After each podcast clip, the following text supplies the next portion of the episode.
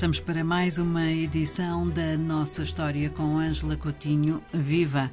De que eh, época vamos falar hoje, Ângela? Olá, Ana Paula. Hoje nós eh, vamos viajar até o ano de 1725 e vamos falar, abordar aqui um aspecto que não temos tratado assim tanto uh, e que é muito importante para o continente africano, pelo menos para certas regiões, como é o caso desta, da África Ocidental e, e, e trata-se de facto da história do Islão. Uhum. Do Islão, uh, que, como sabemos, é uma religião bastante significativa em todo o continente africano. Uh, e, mais especificamente, uh, vamos falar da Revolução muçulmana de 1725. Nesta altura, e justamente em consequência do tráfico de escravos uhum. no Atlântico, há uma série de mudanças sociais e económicas que levam a, estas, a este tumulto eh, que acaba por ser dominado por marabutos religiosos muçulmanos que iniciaram esta revolta. Por que esta revolta em 1725 na região da Senegâmbia uhum. Eh, foi tão importante?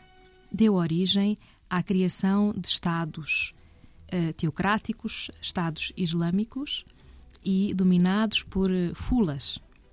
E, portanto, levou à expansão do Islão em África. Também, também, porque de facto houve, uh, neste contexto, um investimento bastante significativo também em escolas corânicas uh, e em diversos aspectos ligados, de facto, à cultura uh, islâmica. O que nos importa saber é que, efetivamente, isto teve início no território ainda hoje chamado do Futa Jalon, Uhum. E este foi o nome do primeiro Estado islâmico criado nesta altura, no século XVIII, que é um território, digamos que um maciço montanhoso hum, e que tem terrenos muito propícios para a pastagem. Uh, por conseguinte, tinha populações dedicadas à, à pastorícia uh, e os pastores fulas foram enriquecendo durante este período, durante o século, os séculos, o século anterior e o século XVIII, devido à procura de couro. Hum. Eles eram criadores de bovinos. Houve uma crescente procura de couro ligada ao tráfico transatlântico e, em simultâneo, Uh, ataques massivos às populações da África Ocidental para justamente capturar uh, escravos, uh, e nomeadamente por parte do reino do Gabu, ou Cabu, que colaborava com o reino de Portugal.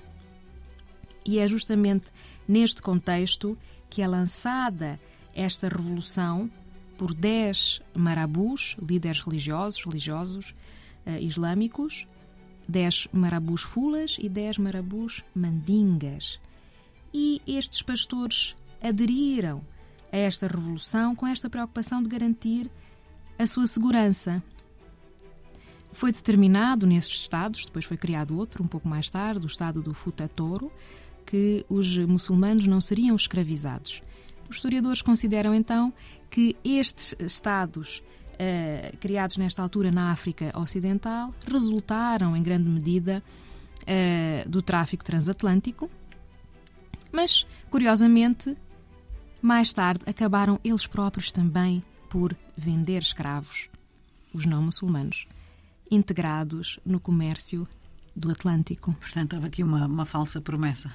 Exatamente. Segurança. Ou uma é? reviravolta protegiam sempre os muçulmanos, mas acabaram por, eh, mais tarde, efetivamente, integrar eh, este espaço comercial que foi tão importante, como já temos eh, tido a oportunidade de ver durante este período, não é? Até ao século XIX.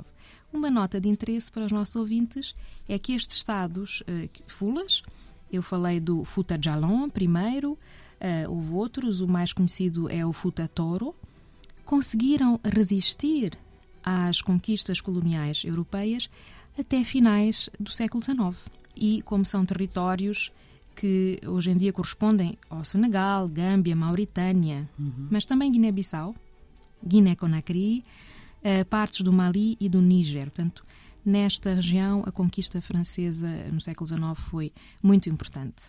Ângela. Muito obrigada por esta rápida e interessantíssima viagem por esta eh, região e por esta época. Até para a semana. Até para a semana. Obrigada, Mabel.